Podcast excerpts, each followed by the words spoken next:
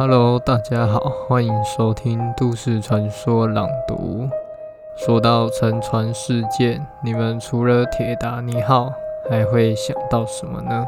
没错，这集就是大家敲碗已久的四月号事件。这起事件是发生在韩国，所以那时候总共有三百零四名的乘客还有船员在这场事故中罹难。那我们就直接开始哦。这件事情发生在八年前。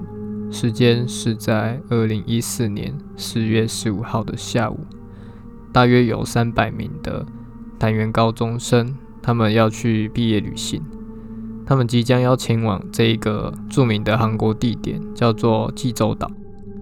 那这群高中生非常兴奋，因为大多数的人都是第一次出海去旅游，万万没有想到。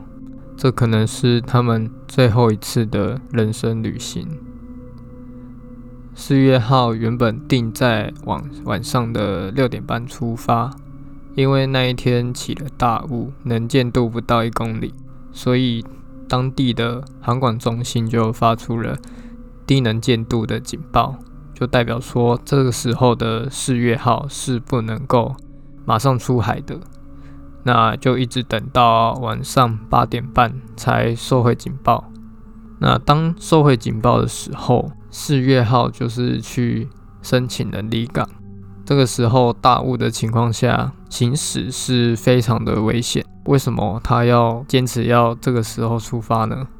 是因为其实四月号其实并不完全是游轮，它同时也是货轮，所以在船里面。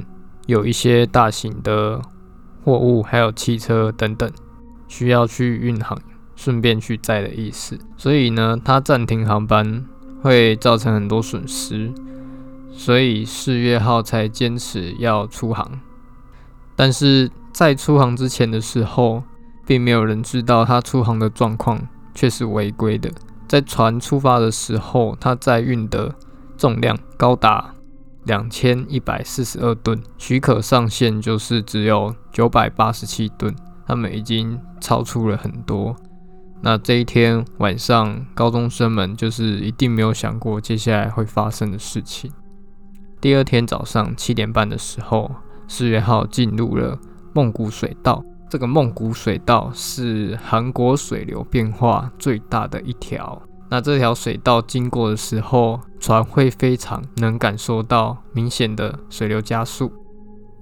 那经验丰富的船员常常借由这个水流来加快这个船只的速度。那四月号也不例外，它也是会运用这一个梦谷水道来加速它的运航时间。那操控四月号的驾驶员其实并不是船长，而是由一名。三副去驾驶这个可怕的水道。梦谷水道是因为有强劲的水下暗流，但是因为三副他的经验不太够，而且他自己也表现出其实对梦谷水道不太熟悉，那就这样子硬是进入了致命的遇险地点。船长在当时的早上八点，他还在房间里面睡觉，所以。并没有人在他后面指挥，当时就是只有三副跟舵手两个一起驾驶。那进入到梦谷水道的时候，三副就开始先从自动驾驶，然后更改至手动驾驶。然后这个四月号的行驶一百三十五度的航向，三副命令舵手将航向一百三十五度改至一百四十度，然后再将。这个一百四十度又命令他改成一百四十五度，转完之后，他听到舵手惊慌的喊着：“他说舵轮动不了了，船开始失控。”所以这边可以看到说舵手的操作有点失误哦。那幸存者那时候有表示说，在八点五十分的时候有听到一阵巨响，当时候的船舱里面的东西全部都飞了起来。船身失控，瞬间倾斜，船上有许多的物件向左飞起，包括五楼休息室的沙发、四楼客房的电视、三楼走廊的自动贩卖机，还有二楼汽车甲板的卡车。船上的人员全部都摔倒，而且是抛摔，而不是在地上滚。许多人就是流血啊，受伤，有些人的嘴唇裂开，还有些人骨折。还记得刚刚有说过，四月号里面载满了。货物以及车子，这个倾斜也失去了重心恢复的能力，意思就是想要再让这艘船回到正常的角度来说是已经不可能的。那船长在发生事故的时候，他还正在睡觉，那时候八点五十五分发生的时候就是倾倒啊，他就起来了，忙就匆匆忙忙的跑来这个驾驶室，他并没有第一个时间安抚学生以及提供救难的设备。只是开了广播说，我们即将要弃船，请各位不要随意移动，原地待命。灯一移动会造成危险，请留在原地就好。所以听到这个广播之后，里面的学生都待在餐厅，或者是关闭舱门，锁在里面。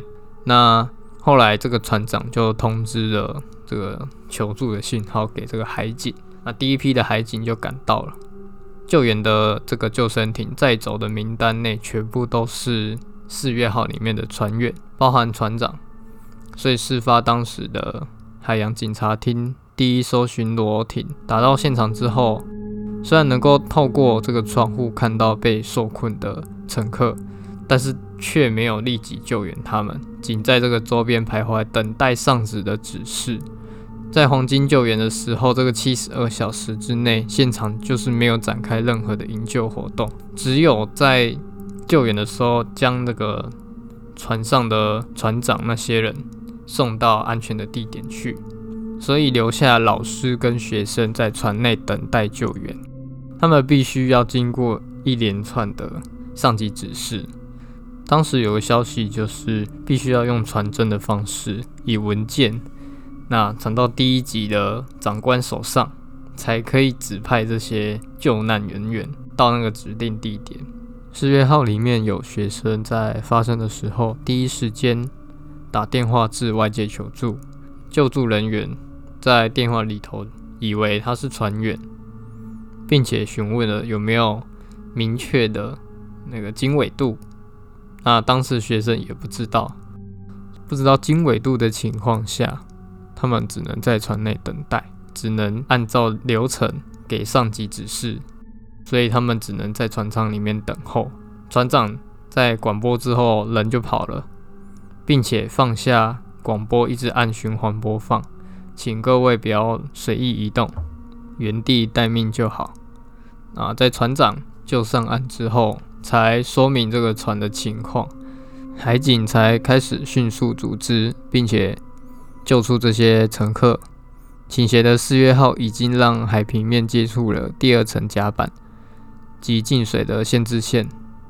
两位教师等人在海水灌注的客舱里面救学生，在送走最后一个学生的瞬间，突然有一个强劲的水流冲进来，并且冲走这两位教师，所以这两位教师都罹难了。